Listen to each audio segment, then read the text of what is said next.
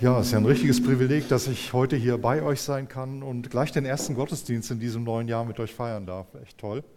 Und dann noch bei so einer wirklich wunderbaren Jahreslosung, die wir haben. Also wir haben schon ganz viel gehört über die Jahreslosung und ähm, eigentlich bräuchte ich jetzt gar nicht mehr predigen. Ne? Das, was wir schon an Vorspann und an Musik äh, und auch an diesem Poetry Slam gehört haben, boah, da steckt schon so viel drin.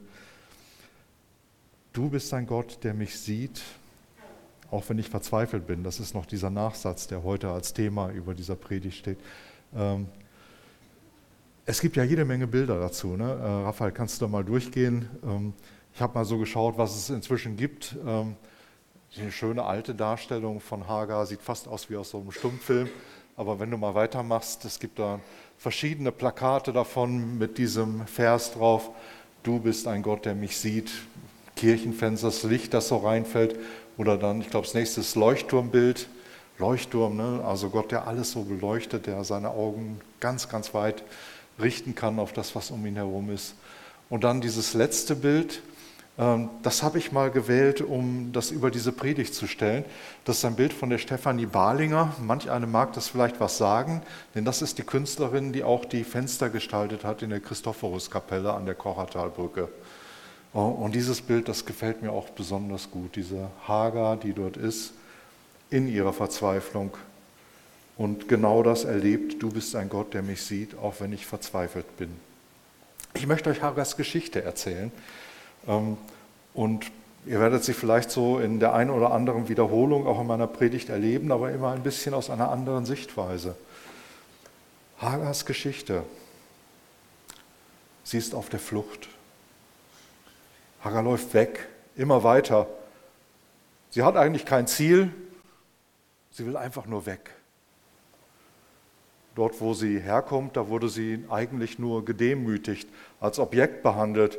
Sie ist schwanger, sie trägt ein Kind in sich, aber sie hatte überhaupt kein Mitspracherecht bei der Zeugung. Und ihr ist klar, dass sie nie mehr auch zurückgehen will an diesen Ort. Sie hat dort einfach keinen Platz, kein Zuhause und niemanden, der sich um sie kümmert. Sie ist erschöpft und sie hat brennenden Durst. Ihr geht das Trinkwasser aus. Sie weiß, dass sie nicht mehr lange leben wird, wenn sie nicht bald eine Wasserquelle findet. Und selbst dann weiß sie auch nicht, wie es weitergehen soll. Soll sie nicht einfach aufhören zu laufen? Soll sie nicht einfach aufhören zu leben? Und sie stellt sich diese Frage wieder und immer wieder. Doch dann erinnerte sie sich an das ungeborene Kind in ihrem Bauch und dann schleppt sie sich weiter, immer weiter durch den brennend heißen Wüstensand. Aber da, eine Wasserquelle. Sie stolpert darauf zu, sie sinkt zu Boden und sie schöpft mit den Händen Wasser und löscht ihren Durst. Und dann sinkt sie in sich zusammen, wie auf dem Bild dort zu sehen. Sie schließt ihre Augen. Wie soll es nur weitergehen? Sie will einfach aufgeben, hier sitzen bleiben. Und Hagar, plötzlich hört sie eine Stimme. Hagar, woher kommst du und wohin gehst du? Sie erstarrt. Sie öffnet vorsichtig ihre Augen. Ein Mann steht neben ihr. Er schaut sie fragend, aber nicht unfreundlich an. Und noch einmal fragt er, woher kommst du? Wohin willst du? Auf die erste Frage hat sie eine einfache Antwort. Ich bin meiner Herrin davongelaufen. Auf die zweite Frage weiß sie keine Antwort. Der Mann schaut sie lange an. Und dann sagt er, Geh zurück. Halte die Situation aus. Hagar ist geschockt. Nie mehr will sie zurück. Nie mehr. Auf gar keinen Fall. Aber der Mann spricht weiter. Du wirst einen Sohn gebären, Hagar, und du sollst ihn Ismael nennen. Das heißt, Gott hat gehört. Denn Gott hat dein Elend gesehen. Und dann dreht der Mann sich um und verschwindet einfach so schnell, wie er aufgetaucht ist. aber seine Worte, sie hallen in ihr nach. Gott hat dein Elend gesehen. Er hat es gesehen. Und bei jeder Wiederholung scheint sich etwas in ihr zu verändern und scheint Licht aufzubrechen in ihrem Herzen. Und ihr wird klar, dass der Mann ein Bote des Gottes ihres Herrn ist. Ja, so muss es sein. Er hatte eine Botschaft für sie. Sie ist nicht allein. Es gibt jemanden, der ihre Situation, ihre Schmerzen wahrgenommen hat. Jemand, der sie, eine einfache Magd, erkannt hat, gesehen hat. Und das fühlt sich unwahrscheinlich gut an. Hagar merkt, dass ihr das Kraft gibt. Genügend Kraft, um zurückzukehren und die Situation auszuhalten, wie der Bote es verlangt hat. Und langsam steht sie auf und wappnet sich für die Rückkehr. Und leise flüstert sie, du, du bist ein Gott, der mich sieht. Die Worte, die ich euch weitergegeben habe, die stammen jetzt nicht von mir, die hat jemand vom CVJS, CVJM Westbund geschrieben, nicht zu dieser Jahreslosung, ist schon etwas länger her. Aber ich fand die Geschichte schön. Sie nimmt uns rein in das, was Hagar erlebt hat. Und die Worte, die Hagar ausspricht, die stammen natürlich aus der Bibel, aus dem ersten Buch Mose, Kapitel 16, Vers 13. Hagar selbst, sie ist eine ägyptische Magd und ganz genau genommen ist das ja nicht mal ein richtiger Satz, den sie da ausspricht oder den sie da vor sich hin murmelt, sondern sie gibt ähm, dem, dessen Worte sie hört, eigentlich einen Namen. Den Herrn, der zu ihr durch einen Engel spricht, den nennt sie El Roi, Gott, der mich sieht. Und das ist ein tröstliches und ein mutmachendes Wort. Du bist ein Gott, der mich sieht. Und als solche ist das ja auch eine wunderschöne Jahreslosung, die wir haben und die uns auch durch dieses Jahr begleiten möchte. Und die Lage allerdings, in der sie sich befindet, die ist alles andere als wunderschön. Und sie hat sich ja auch nicht mal selbst verschuldet. Oder nur zum Teil vielleicht. Ihre Herrin Sarai hat sie in diese Situation gebracht im Grunde und deren Mann Abraham, der hat auch noch mitgemacht. Aber vielleicht sollten wir jetzt mal die ganze Geschichte hören, um zu verstehen, worum es geht. Denn eigentlich beginnt das Ganze ja mit einer Verheißung, die Gott dem Urvater Israels, der damals noch Abraham hieß, gemacht hat. Und er ließ ihn in 1. Ähm, Mose 12 wissen, dass er ihn zu einem großen Volk machen will. Eins, das so groß ist wie die Sandkörner in der Wüste und wie Sterne am Himmel. Und in 1. Mose 13 wiederholt Gott das sogar gegenüber dem Abraham und sagt, ja, diese Verheißung, die gilt für dich. Und in 1. Mose 15 tut er es ein weiteres Mal, sagt ihm das. Und hier verspricht er dann dem Abraham auch ganz klipp und klar, dass er einen Sohn haben würde mit seiner Frau Sarai, der sein Erbe sein sollte. Und Abraham glaubt ihm das und das wird ihm zur Gerechtigkeit gerechnet, heißt das dann auch in Kapitel 15. Soweit, so gut. Hört sich ja toll an. Doch die Jahre ziehen dahin und die Angst, kinderlos zu bleiben, die machen besonders Sarai, Abrahams Frau zu schaffen. Denn sie wird immer älter und älter und älter. Kommt raus aus dem Alter, wo man eigentlich noch Kinder haben sollte und könnte. Und da schlägt sie Abraham vor, ihre Magd Hagar, als Nebenfrau zu nehmen, mit ihr zu schlafen und mit ihr ein Kind zu zeugen. Und das war damals ein ganz akzeptabler Weg, um sozusagen über eine Leihmutter zu einem Kind zu kommen, falls der eigene Leib verschlossen blieb. Ähm, dann die Frau musste dann eben auf dem Schoß der anderen Mutter das Kind gebären und dann galt das als das Kind der anderen Frau. Ich lese die Geschichte mal vor. Ähm, Raphael, könntest du den Bibeltext mal einblenden? Ich lese den vor und ich lese das ganze Kapitel vor, weil ich glaube, es ist wichtig, dass man den Zusammenhang doch im Ganzen kriegt. Doch Sarai, die Frau Abrahams, bekam keine Kinder. Sarai hatte jedoch eine ägyptische Sklavin namens Hagar und die sagte Sarai zu, da sagte Sarai zu Abraham, der Herr hat mir keine Kinder geschenkt. Schlaf du mit meiner Sklavin, vielleicht kann ich durch sie Kinder haben. Und Abraham war einverstanden. Sarai gab ihrem Mann ihre ägyptische Sklavin Hagar als Nebenfrau. Sie lebten damals schon zehn Jahre im Land Kanaan. Und Abraham schlief mit Hagar und sie wurde schwanger. Als Hagar bemerkte, dass sie schwanger war, verachtete sie ihre Herrin Sarai. Da machte Sarai, da machte Sarai Abraham einen Vorwurf und sagte, das ist alles deine Schuld. Jetzt, wo meine Sklavin schwanger ist, da werde ich von ihr verachtet. Dabei habe ich sie doch zu, dir zur Frau gegeben. Der Herr soll Richter sein zwischen dir und mir. Und Abraham entgegnete ihr, sie ist deine Sklavin. Mach mit ihr, was du für angebracht hältst. Doch als Sarai hart mit ihr umsprang, lief Hagar fort. Der Engel des Herrn fand Hagar in der Wüste neben der Quelle am Weg nach Schur und er sprach zu ihr, Hagar, Sklavin von Sarai, woher kommst du und wohin gehst du? Ich bin auf der Flucht von meiner Herrin Sarai, antwortete sie.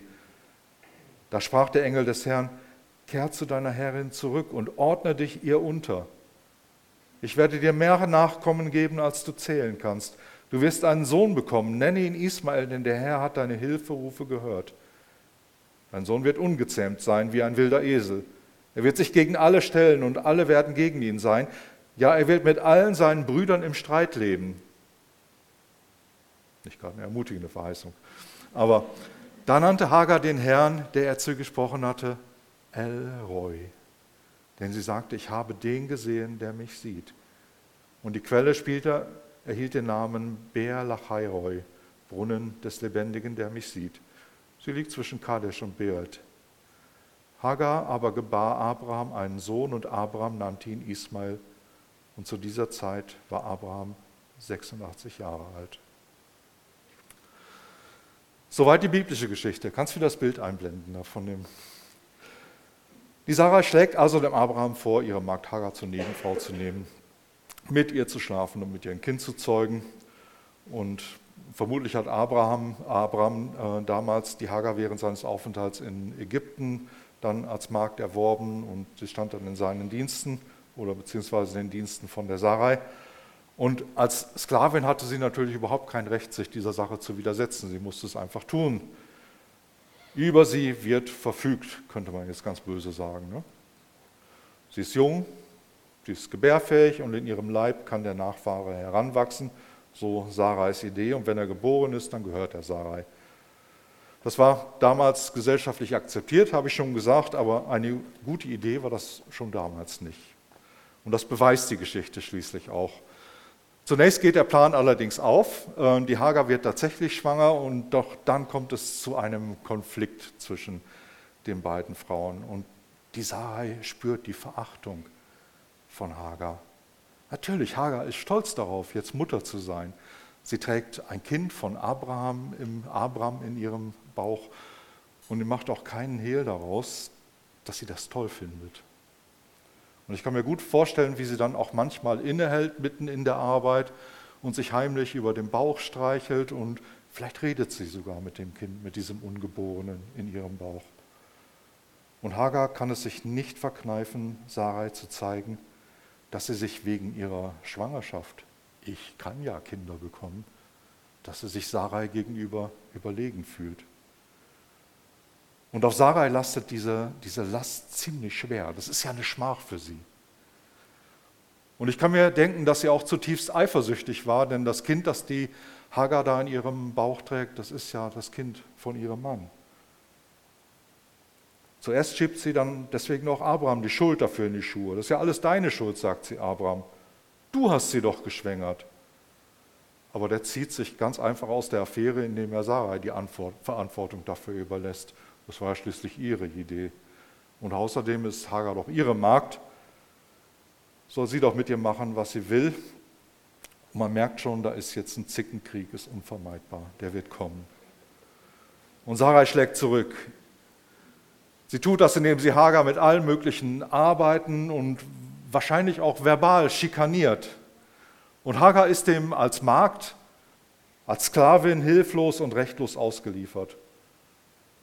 War das nun der Lohn dafür, dass Abraham und Sarai nicht warten konnten mit Gottes Verheißung, dass die sich erfüllt? war es wirklich klug, Gott mit einem Trick ein wenig unter die Arme zu greifen, dass das mit dem Nachwuchs dann doch klappt? Muss man Gott da ein bisschen auf die Sprünge helfen? Manchmal haben wir ja echt Probleme mit unserer Ungeduld. Ne? Ich weiß nicht, ob ihr das auch kennt. In dieser Situation hält die Hagar das schließlich nicht mehr aus. Sie, deren Name bisher weder von Abraham noch von Sarai in den Mund genommen wurde, geht mal rein in den Text, da ist immer nur von der Magd die Rede, die flieht dann als namenlose Frau in die Wüste. Und sie sucht einen Schutzort, ein Refugium, wo ihr niemand mehr etwas kann, nur weg von dem, was ihr jetzt solche Not und so viel Leid verursacht, auch wenn das draußen nur Wüste ist. Hauptsache weg, Hauptsache raus aus diesem Allen. Kannst du die Not nachempfinden, die sie da bewegt hat? Wer von uns war denn noch nie in einer Situation, wo man am liebsten fliehen mochte, wo es nicht mehr auszuhalten war?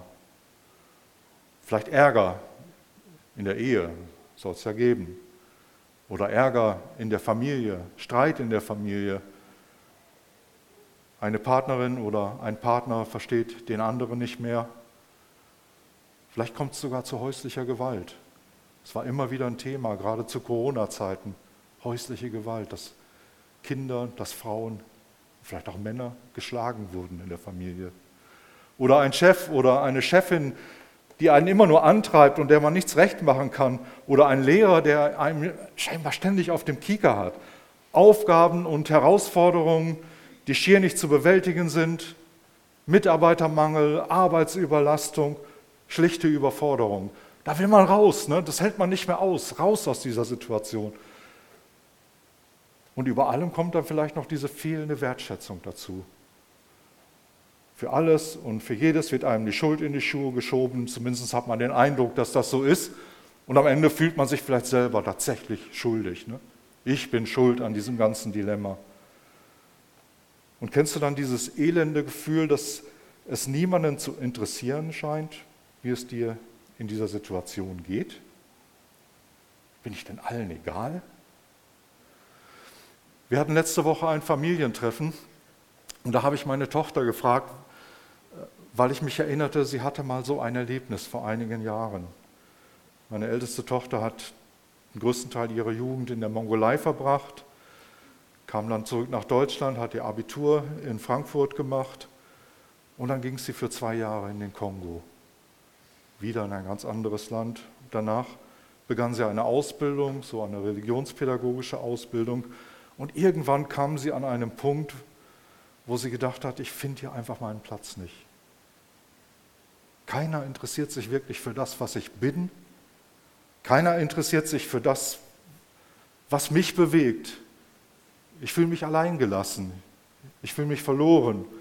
Und sie sagt, sie hat dann gebetet, sagt, Jesus, ich brauche jetzt, brauch jetzt unbedingt ein Zeichen von dir, dass du mich liebst. Ähm, sie hat einen Spaziergang gemacht, so einen Gebetsspaziergang. Und das Erste, was passierte, als sie zurückkam, war, dass eine Tür aufgerissen wurde und eine andere Mitschülerin kam heraus, lief freudestrahlend auf sie zu, hat sie umarmt und hat gesagt, schön, dass du da bist. Das Zweite, was passierte, sie ging an ihr Postfach und da hatte jemand Kärtchen verteilt und da stand drauf, Jesus liebt dich.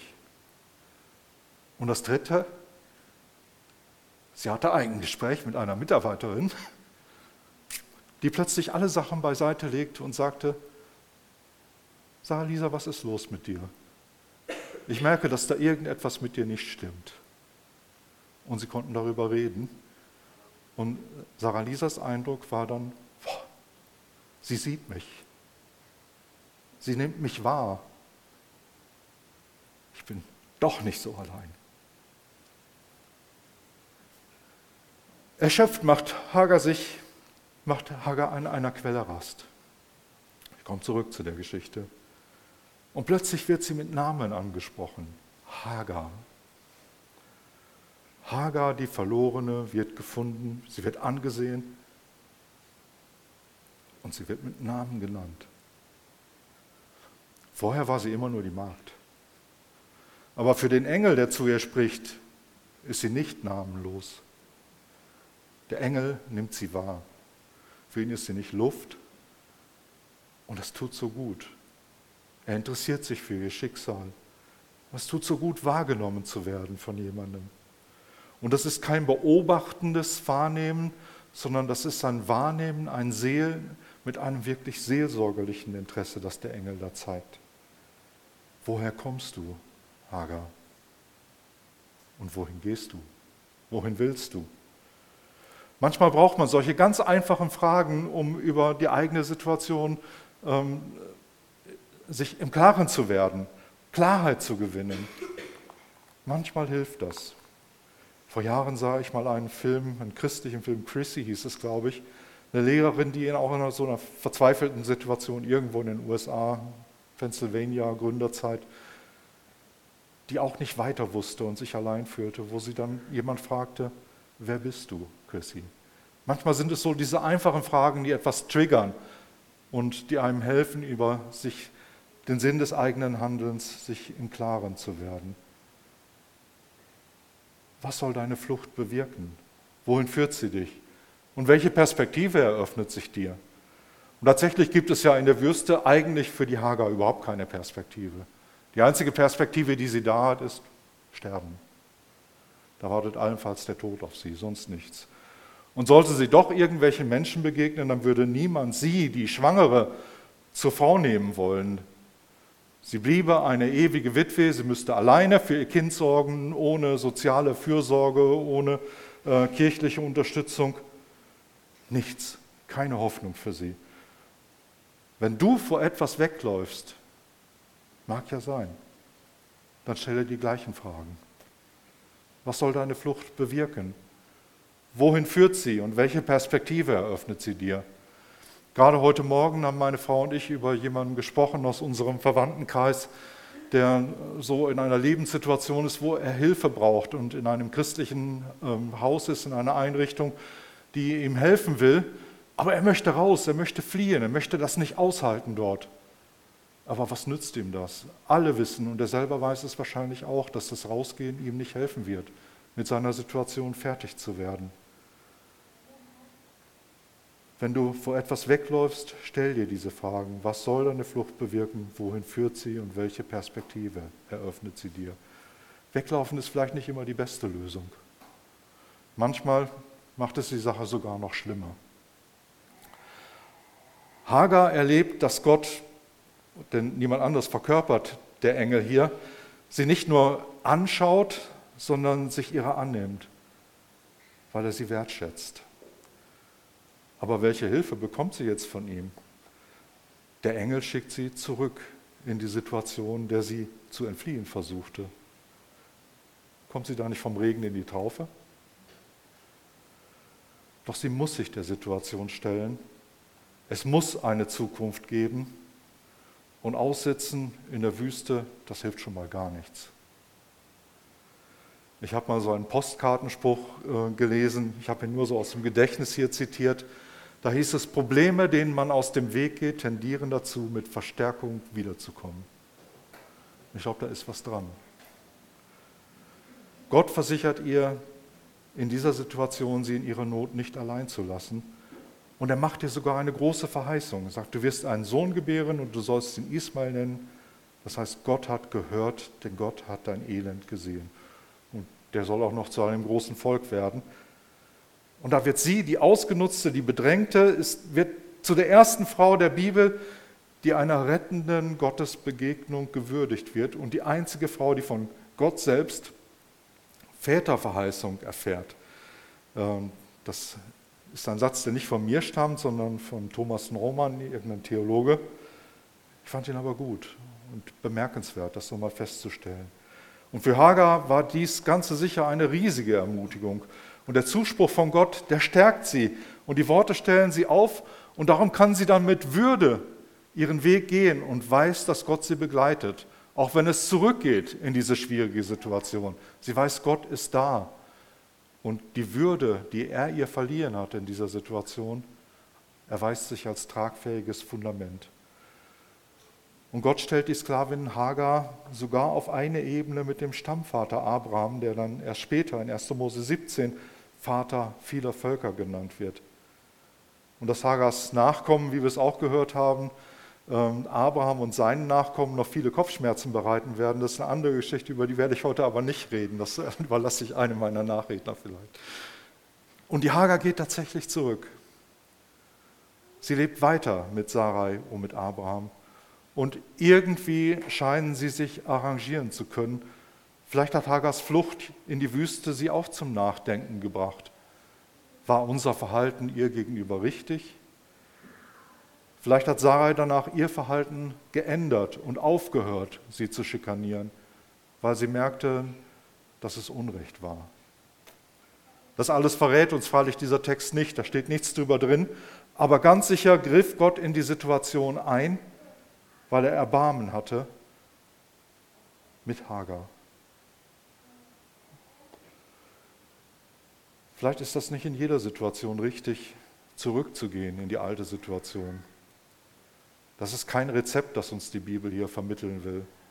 Manchmal, gerade im Fall von häuslicher Gewalt, ist es vielleicht gut, an einen anderen Ort zu gehen.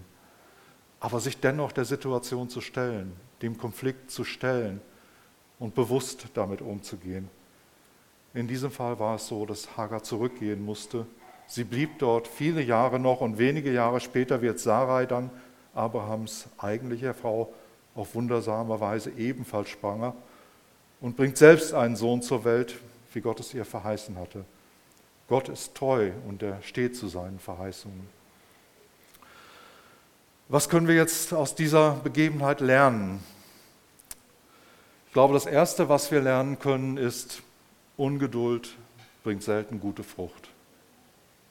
Ist vielleicht nicht die wichtigste Erkenntnis, aber doch eine, die wir uns hinter die Ohren schreiben sollten. Wenn du von Gott etwas erbittest, in deiner Situation und den Eindruck oder gar die Sicherheit hast, dass er deine Bitte erhört hat, dann musst du dich nicht selber auf die Hinterbeine stellen, um der Erfüllung ein klein wenig nachzuhelfen. Manchmal ist einfach Geduld Not. Und sei sicher, dass Gott auch ohne deine Mithilfe klarkommt. Der schafft das schon. Und wenn du dir nicht sicher bist, erhört worden zu sein, mag ja auch sein, dann bete weiter und lausche darauf, was Gott dir vielleicht noch weiter zu sagen hatte. Hör auf seine Stimme. Und vielleicht hat er dir ja etwas zu sagen, was dich überrascht und möglicherweise sogar die Bitte oder die Richtung oder den Inhalt deiner Bitte verändert. Zweitens, Gott sieht dich. Und das ist vielleicht das Wichtigste, was wir aus dieser Geschichte lernen können. Egal wie deine gegenwärtige Situation ist, Gott hat dich auf seinem Radarschirm und er lässt dich nicht aus dem Auge. In einem Lied von Nina Hagen von ihrem Album, äh, Album Personal Jesus, da heißt es im Refrain, God's radar is fixed on you. No matter where you go, no matter what you do, God's radar is fixed on you. It's fixed on you everywhere. Gottes Radar ist auf dich gerichtet, egal wo du gehst, egal was du tust. Gottes Radar ist auf dich gerichtet, er ist überall auf dich fixiert. Gott sieht dich und er hört dich ganz genau. Und er tut das nicht aus der Distanz, wie das so ein Radargerät tut, sondern der ist dir so nah wie dein Daumen deinem Zeigefinger oder wie der Fisch dem Wasser. In ihm leben und weben wir, sagt Paulus den Athenern. Und dann ein Stückchen weiter in der Apostelgeschichte, für wahr, er ist nicht ferne von einem jeden von uns. Er ist ein Gott, der dich sieht. Und er kommt dir sogar entgegen, wenn du ihm suchst. Naht euch zu Gott, so naht ihr euch zu euch, sagt uns Jakobus. Gott lässt sich finden. Und es ist gar nicht schwer, weil Gott dir nahe ist. Und das Dritte, was wir lernen können aus der Geschichte, du kannst Gott vertrauen. Rede auch dann mit ihm, wenn du nichts von ihm spürst. Spüren, das ist so eine tricky Sache. Unsere Gefühle führen uns da oft in die Irre. Rede gerade dann mit ihm, wenn er dir abhanden zu kommen droht. Er ist dir trotzdem nah und er hört dich und er sieht dich. Und was immer er dir in deiner Not antworten wird, vertraue ihm. Vertraue darauf, dass er es gut mit dir meint. Matthäus 7 oder Lukas 11. In beiden Evangelien taucht dieser Satz auf. Welcher Vater gibt seinem Sohn eine Schlange, wenn er um einen Fisch bittet? Wenn du Gott um etwas bittet, vertraue darauf, dass das, was er dir antwortet, was er dir gibt, gut ist, dass es dir gut tun wird. Jesus liebt dich nämlich von ganzem Herzen und diese Tatsache darfst du dir immer vor Augen halten. Vergiss das nie.